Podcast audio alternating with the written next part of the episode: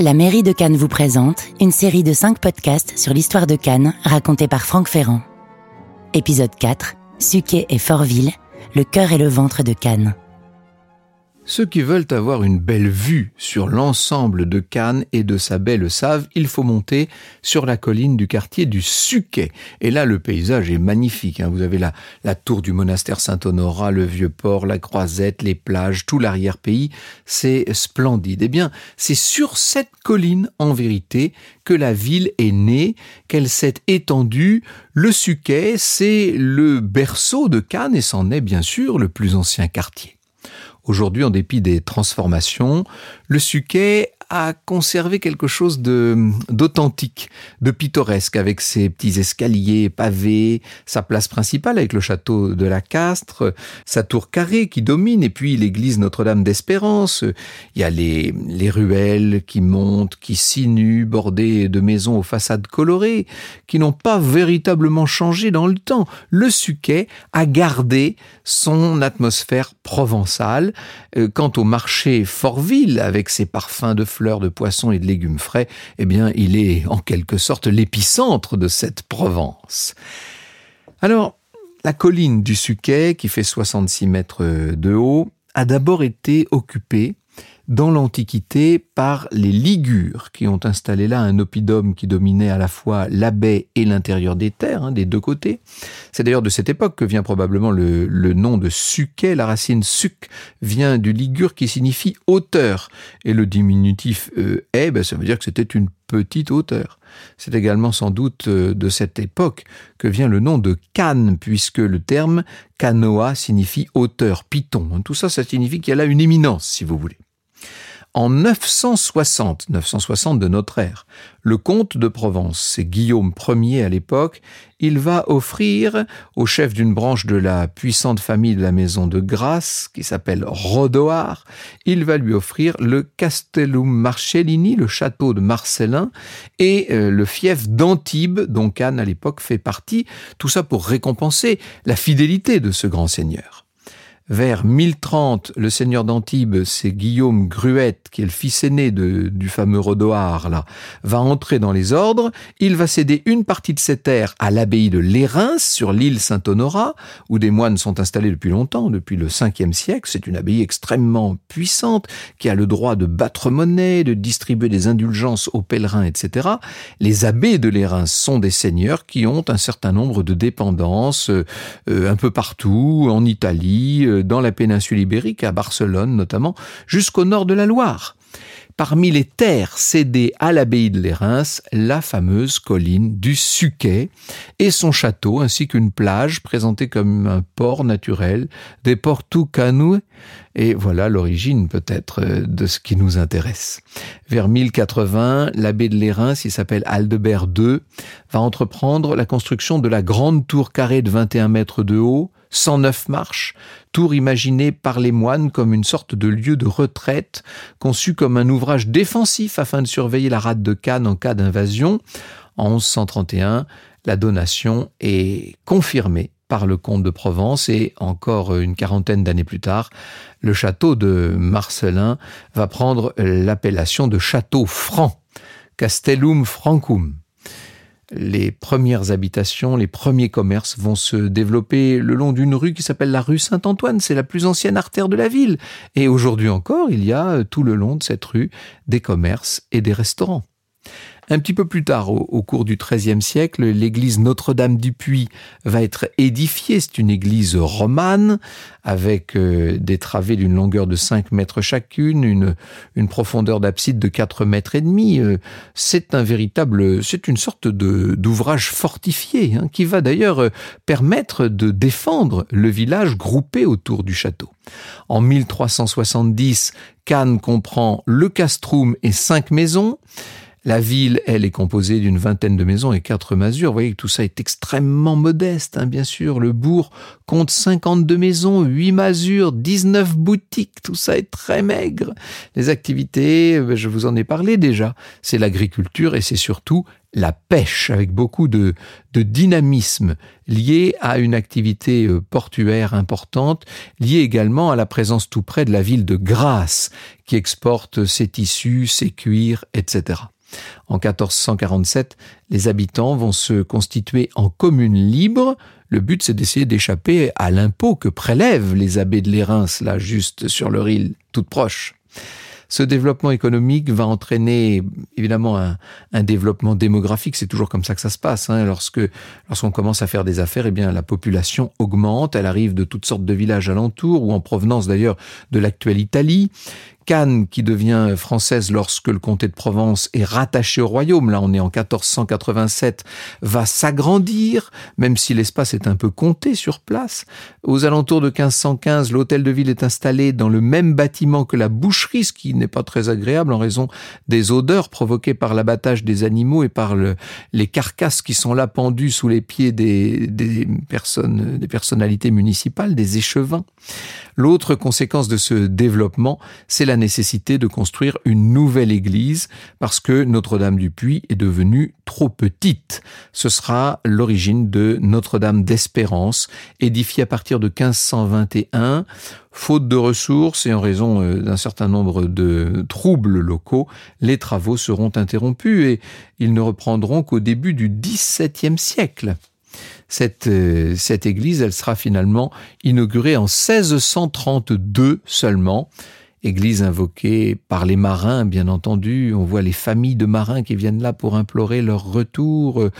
Euh, la guérison des malades est également, euh, est également demandée à Notre-Dame d'Espérance et, et la conversion des pêcheurs, les autres pêcheurs. L'église Notre-Dame du Puy est quant à elle rebaptisée Chapelle Sainte-Anne.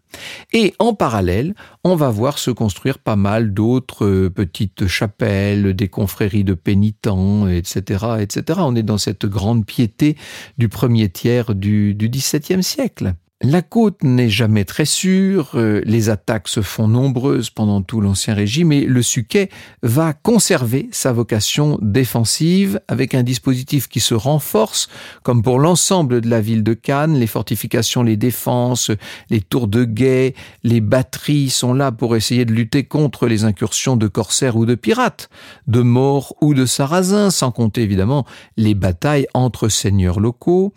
Un souterrain a été percé dans une cave du, château. Il sera euh, redécouvert dans les années 1930 par un historien local qui s'appelle Hubert Dumez et par un architecte Victor Raymond. Un souterrain de 12 mètres de long prévu comme abri en cas d'attaque également euh, est découvert. Toutefois, lors de la guerre de succession d'Espagne, au tout début du XVIIIe siècle, le Suquet paiera un lourd tribut, le château sera partiellement détruit, pas mal d'habitations seront brûlées, d'autres tomberont en ruine. Euh, on peut à ce moment-là être très inquiet pour ce vieux quartier.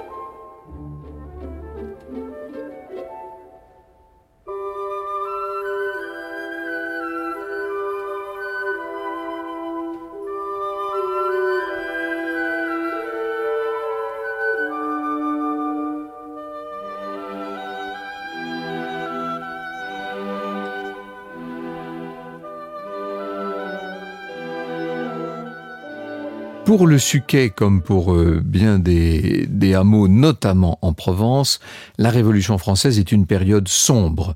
Euh, pas mal de prisonniers sont enfermés dans la tour du château, qui a été vendue comme bien national à un propriétaire du nom de Jean-Charles Ibert. Comme la plupart des lieux de culte, euh, la chapelle Sainte-Anne a été endommagée, transformée en maison de dépôt en 1802. On a des traces de ces destructions au, au Suquet pendant la, la période révolutionnaire. Il suffit de lever les yeux. On en trouve même un peu partout quand on sait les regarder, quand on sait les, percevoir. Je cite un mémoire de 1809 sur l'acquisition d'un terrain pour bâtir un hôtel de ville. Je cite. Hein. La maison commune située sur la partie montueuse de la vieille cité ayant été dévastée pendant la Révolution s'est ensuite totalement écroulée. Les pertes que la commune a eues pendant le cours de la Révolution en raison du passage des troupes presque continuelles n'ont pas permis de construire une nouvelle maison commune, faute de moyens. Au cours du XIXe siècle, les travaux d'assainissement et de voirie vont être euh, engagés pour essayer de permettre euh, la destruction d'une partie des remparts. De nombreuses maisons euh, vont être détruites pour permettre de percer de nouvelles rues. Le Suquet accueille des invités de marque. Je pense notamment à l'hôtel du relais de poste, hein, aux deux de la rue du Port. Ce sera le cas notamment du pape Pie et qui se repose là en 1801 au moment de la signature du, Concordat, le roi de Naples, Joachim Murat, Victor Hugo aussi, vont, tout ce monde-là va résider dans le coin. Quatre ans plus tard, en 1838, Chateaubriand descend à l'hôtel du relais de poste. Il est de passage à Cannes pour se rendre en pèlerinage sur les lieux fréquentés par Napoléon au moment de son débarquement de l'île d'Elbe, vous savez, au printemps 1815. Dans une lettre à Madame Récamier, Chateaubriand écrit depuis sa chambre que c'est l'Italie tout entière qu'il retrouve au Suquet. Euh, quand je dis que Chateaubriand vient en pèlerinage, on devrait d'ailleurs dire plutôt que c'est une sorte de contre-pèlerinage, si l'on voulait être fidèle à ses opinions. Juliette Lambert écrira dans une saison à Cannes en Provence, on est également en 1838, De l'éminence du mont Chevalier, on jouit d'un point de vue magnifique, un cri d'admiration et d'amour s'échappe du cœur. Avec l'auteur du génie du christianisme, Chateaubriand, on remercie Dieu d'avoir fait le monde si beau et d'avoir donné à l'homme un esprit pour comprendre ses œuvres, une âme pour le bénir. On est bien dans le style du 19e siècle et la même année, en 38, sous l'impulsion de ce Britannique, Lord Brougham, va, euh, ce Britannique qui s'est installé depuis quatre ans à Cannes maintenant, on va construire le quai Saint-Pierre pour permettre à cette gentry britannique qui devient de plus en plus familière de ce qu'on n'appelle pas encore la côte d'Azur de venir s'installer à Cannes plus facilement progressivement, le Suquet, comme l'ensemble de la ville de Cannes, va devenir une destination touristique, surtout avec l'arrivée du chemin de fer en 63. Depuis les hauteurs, euh, les premiers touristes et les peintres, puis les photographes vont pouvoir jouir de la vue, s'en émerveiller, admirer la Méditerranée et l'on peut dire que la fin du 19e siècle est synonyme de pas mal de transformations pour ce vieux quartier du Suquet qui, d'une certaine manière, est de plus en plus pittoresque. De ce point de vue, il plaît aux touristes, mais de moins en moins pratique et de ce point de vue, il se trouve de moins en moins fréquenté. Une école, un salon des beaux-arts voit le jour, l'hospice est agrandi, amélioré avec des petites chambres pour les vieillards infirmes, un bloc d'isolement pour les fous, la création d'un pavillon dédié aux malades contagieux, et en 78, 1878, le château va être loué à une manufacture de céramique, la faïencerie d'art du Mont Chevalier, que connaissent les collectionneurs. Mais l'aménagement principal de cette période, évidemment, c'est la création là, juste derrière l'hôtel de ville. On est en 1884. On va créer un marché, un marché de bois, le marché Fortville.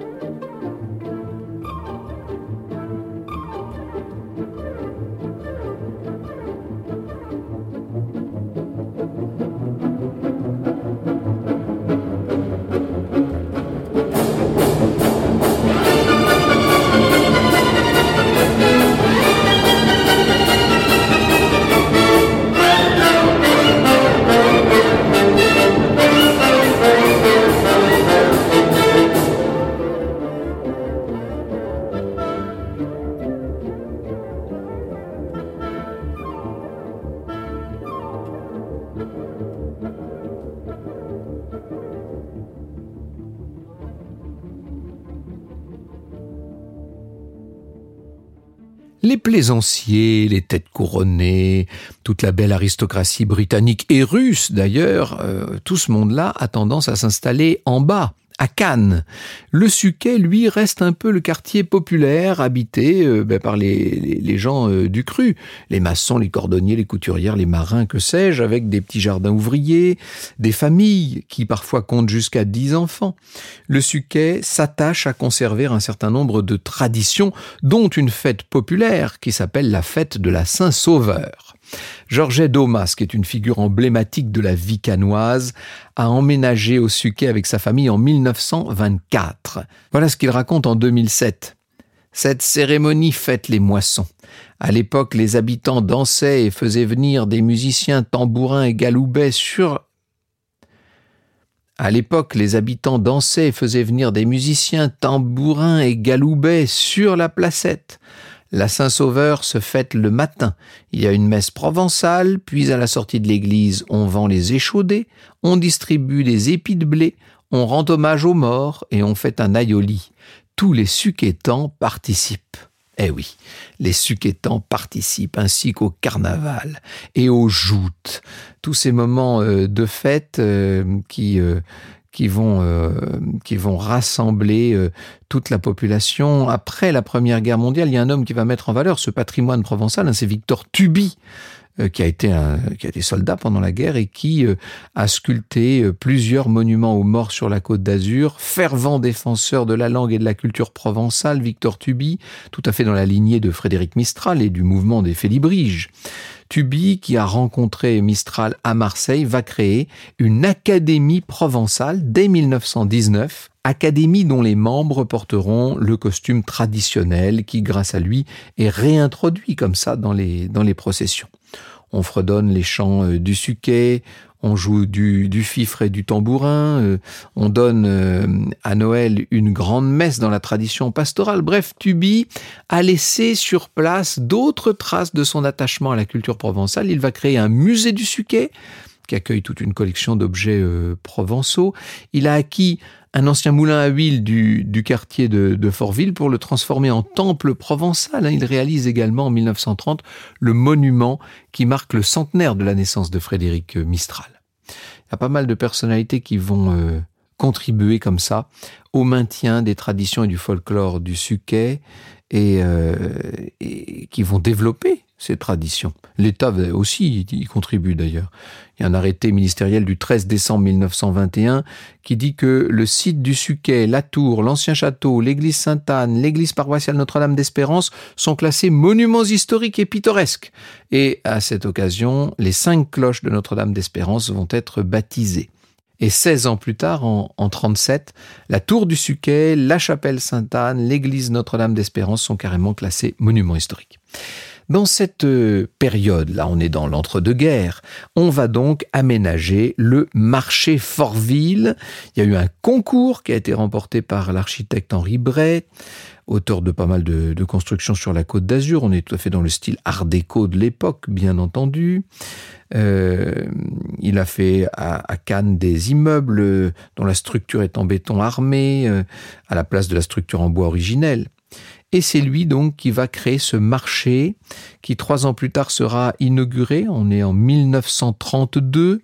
Le nouveau bâtiment fait 3000 mètres carrés. Il reprend tous les codes de l'architecture provençale avec ses deux longues façades, plus de 100 mètres, hein, qui intègrent des balcons, des faux pigeonniers, des auvents, etc. L'ensemble traité avec un enduit rustique de couleur ocre, des rentes génoises, des garde-corps métalliques. Enfin, tout ça est extrêmement provençal, bien entendu. Euh, l'ensemble de la structure est peint en blanc et l'éclairage naturel vient des rangées de fenêtres avec un, sol qui lui est conçu en, carrelage de grès comme on fait dans la plupart des maisons de, de la région. Hein. Le Suquet et Fortville ne vont cependant pas être épargnés par les bombardements de la Seconde Guerre mondiale et puis par toutes les, privations, les réquisitions, etc. de cette période de, l'occupation que les Canois ont vécu euh, douloureusement comme, euh, comme les autres, j'allais dire, avec des moyens de transport extrêmement rares, avec de gros problèmes pour, euh, pour s'approvisionner dans, tous les, dans tous les domaines, une population qui en plus s'est augmentée de l'arrivée de beaucoup de réfugiés. Le marché Fortville, était si vivant avant la guerre, avec ses étals tellement remplis et multicolores, ce marché ne propose plus pendant la guerre que des potirons, quelques salades, des rutabagas, bref, c'est euh, ce qui se passe dans l'ensemble de, de, la France, et surtout pour ce qui est de Cannes, après l'invasion de la zone libre en novembre 1942. Il y a pas mal d'habitants du Suquet qui, au passage, se sont euh, engagés dans la résistance. Le Suquet restera ce quartier dynamique que tout le monde vient toujours euh, visiter. Depuis 1919, le musée de la Castre, qui se trouve dans les, vestiges du château médiéval, présente des collections assez extraordinaires dans, pas mal de domaines, jusque, jusque dans les arts primitifs d'Himalaya et du Tibet ou d'Océanie. Euh, on y trouve aussi de la peinture post-impressionniste. Bref, un musée euh, extrêmement riche euh, et varié. Depuis 2014, le Suquet des Arts est une manifestation assez extraordinaire. Alors là, il y a de tout dans le Suquet des Arts. Peinture, sculpture, art floral, théâtre et musique, bien entendu. Tout ça est assez extraordinaire. Et puis de temps en temps, pendant le Festival de Cannes lui-même, il arrive que des stars internationales viennent au marché Fortville pour s'encanailler un peu, pour euh, bénéficier de la truculence extraordinaire, inimitable des beaux marchés de Provence. Mais je parle du suquet, j'en parle, j'en parle, le mieux c'est encore d'aller le visiter. Retrouvez l'ensemble de la série sur le site cannes.com et sur toutes les plateformes de streaming.